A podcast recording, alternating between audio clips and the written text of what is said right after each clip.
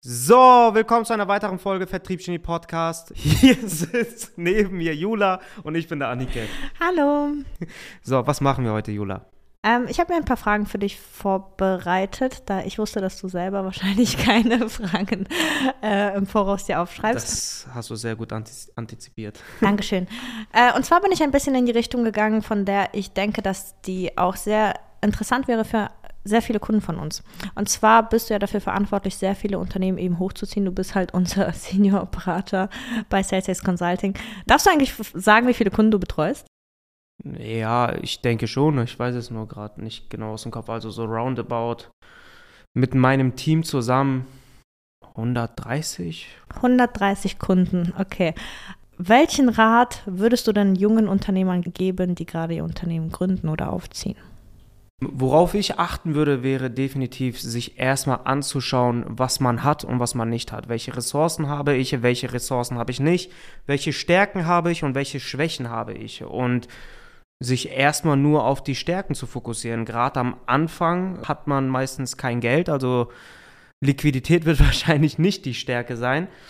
Das bedeutet, ich würde erstmal darauf achten, mit den Mitteln, den ich habe, erstmal überhaupt Liquidität zu beschaffen. Einer der größten Stärken, die du haben kannst, ist Liquidität, die du erstmal aufbauen musst, um in Marketing zu investieren. Also es bringt nichts, sich hinzusetzen, wenn man sein Unternehmen gründet, wie viele es machen und dann sich zu überlegen, welchen Marketing-Move starte ich. Du hast wahrscheinlich nicht mal die Mittel dazu, die Marketing-Moves zu starten. Also mach dir erstmal wirklich nur Gedanken darüber, wie kommst du an Liquidität, welche Stärken habe ich und wie kann ich meine Stärken nutzen.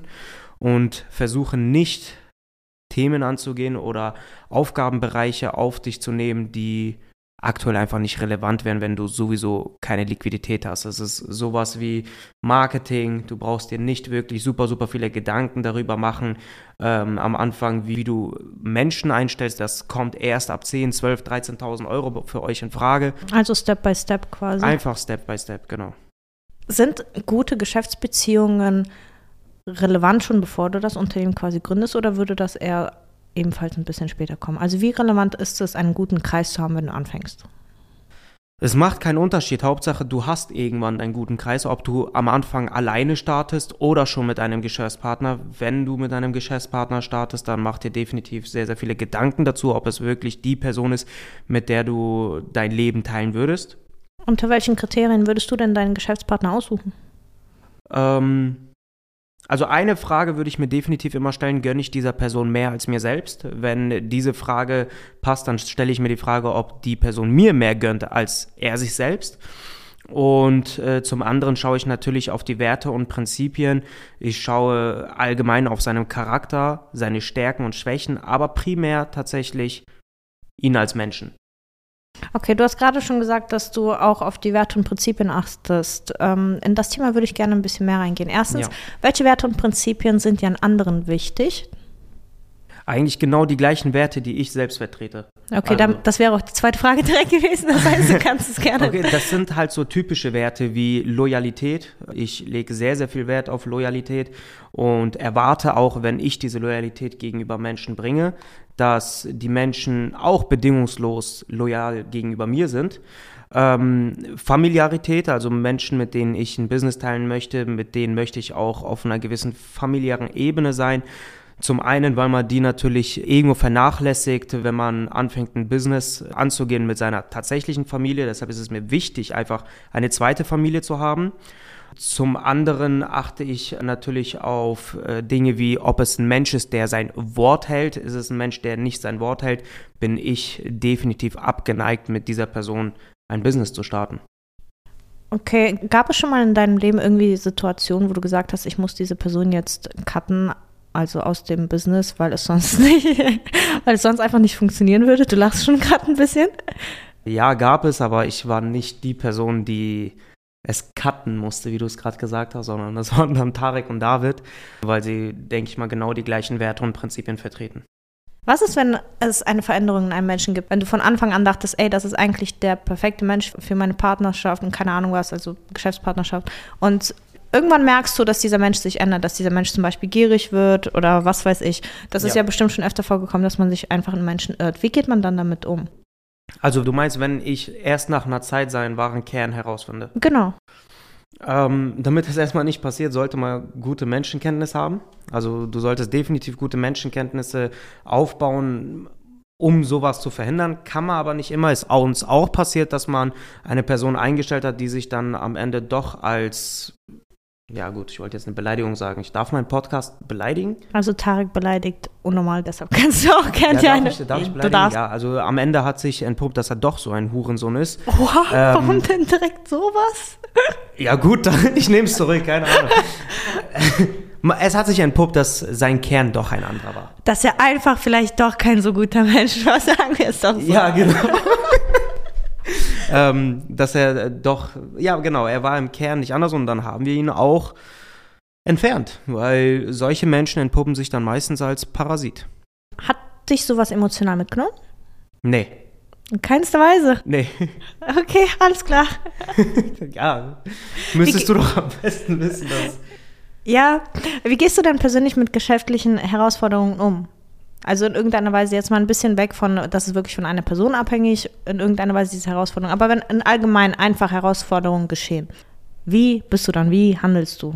Wenn auf einmal die, es wie kommt, auf Deutsch gesagt, die Decke auf den Kopf fällt. Es kommt darauf an, ob du mich fragst, wie ich heutzutage handle oder wie ich vor zwei Jahren gehandelt habe. Nee, wir reden über dein Jetzt. Über mein Jetzt. Gerne okay. können wir eine andere Podcast-Folge zu deinem Vergangenen machen. Okay, mittlerweile habe ich tatsächlich realisiert, dass ich besser darin bin, Probleme zu lösen, anstatt Probleme nicht entstehen zu lassen. Deshalb freue ich mich tatsächlich meistens darauf, wenn irgendwelche Probleme entstehen und löse die dann einfach. Also ich schaue mir an, welches Problem habe ich gerade. Ist es wirklich relevant? Kann ich es kontrollieren? Kann ich es nicht kontrollieren? wenn ich es kontrollieren kann, überlege ich mir einen Lösungsweg und Gibt es bestimmte Strategien oder Routinen, die dir helfen, einen klaren Kopf zu bewahren, statt jetzt zu sagen Can and Can Control? Wisst ihr, was Snooze ist? Snooze sind so. Hör auf, das jedem anzudrehen. Alle Mitarbeiter nehmen das wegen dem. Ja, also zum einen konsumiere ich sehr, sehr viel Nikotin, aber zum anderen, nee, ich, ich, wie ich mir einen kühlen Kopf bewahre, ich bin halt auch irgendwo impulsiv und wenn irgendwas auftritt, dann passiert es mal, dass ich auch mal sauer werde. Deswegen glaube ich auch, dass Mitarbeiter mich als streng Mitarbeiter bezeichnen. Aber ja, dann gehe ich, geh ich, einfach mal kurz raus, rauche ein, zwei Zigaretten, hey. nehme ein Snooze und komme halt zurück und habe dann einen kühlen Kopf. Bist du dann ein risikofreundlicher Mensch? Also wie schätzt du deine Risikobereitschaft ein, insbesondere auf den Hinblick eben auf geschäftliche Beziehungen? Auf geschäftliche Beziehungen? Ja, oder Entscheidungen. Da bin ich sehr bedacht. Also wenn, je nachdem. Also eher weniger Risiko. Mit Menschen, also in, in Kontakt zu kommen mit Menschen oder äh, Menschen an mich ranzulassen, whatever, da bin ich sehr bedacht. Aber an sich bin ich ein sehr risikofreudiger Mensch, ja. Okay, also unterscheidest du das nochmal in diesem Aspekt? Ja. Okay. Okay, und jetzt eine Frage, die wirklich sehr interessant ist, weil du hast so viel Wissen, du hast so viele Unternehmen hochgezogen, du hast so viel Expertise einfach in diesem Bereich. Die Frage aller Fragen, warum machst du dich nicht selbstständig? Ähm, zum einen unterscheidet mich meiner Meinung nach nicht viel zum Selbstständigen oder zum Unternehmer. Ich meine, ich bin genauso verantwortlich für meine eigenen Mitarbeiter. Ich bin genauso verantwortlich dafür, wie viel ich verdiene. Der einzige Unterschied ist, am Ende setzen wahrscheinlich Tarek und David eine Unterschrift am Abend und ich nicht. Das zum einen, also ich fühle mich wie ein Unternehmer weil Tarek und David uns das auch irgendwo vorgelebt haben. Ich glaube auch, würde ich nicht wie ein Unternehmer denken oder versuchen, wie ein Unternehmer zu denken, dann würde ich auch nicht so einen Drive an den Tag legen. Das sehe ich auch bei sehr, sehr vielen Kunden von uns, wo die Mitarbeiter nicht dieses Unternehmer im Unternehmen-Prinzip haben, dass die zum einen die Mitarbeiter nicht halten können und zum anderen sind die Mitarbeiter auch nicht mit so einem Drive da. Und im Endeffekt, ich habe bei SalesX angefangen, ich weiß gar nicht, auf wie viel wir standen. Also 20, 30, vielleicht weniger, 1000 Euro.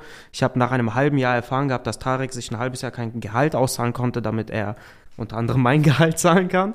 Ähm, bedeutet, dass äh, das Unternehmen SalesX ist für mich irgendwie auch vom Gefühl her mein Unternehmen. Bedeutet, es ist ein Baby, was man aufgezogen hat und die Vision, die ich mit SalesX noch habe, die sind noch längst nicht erreicht.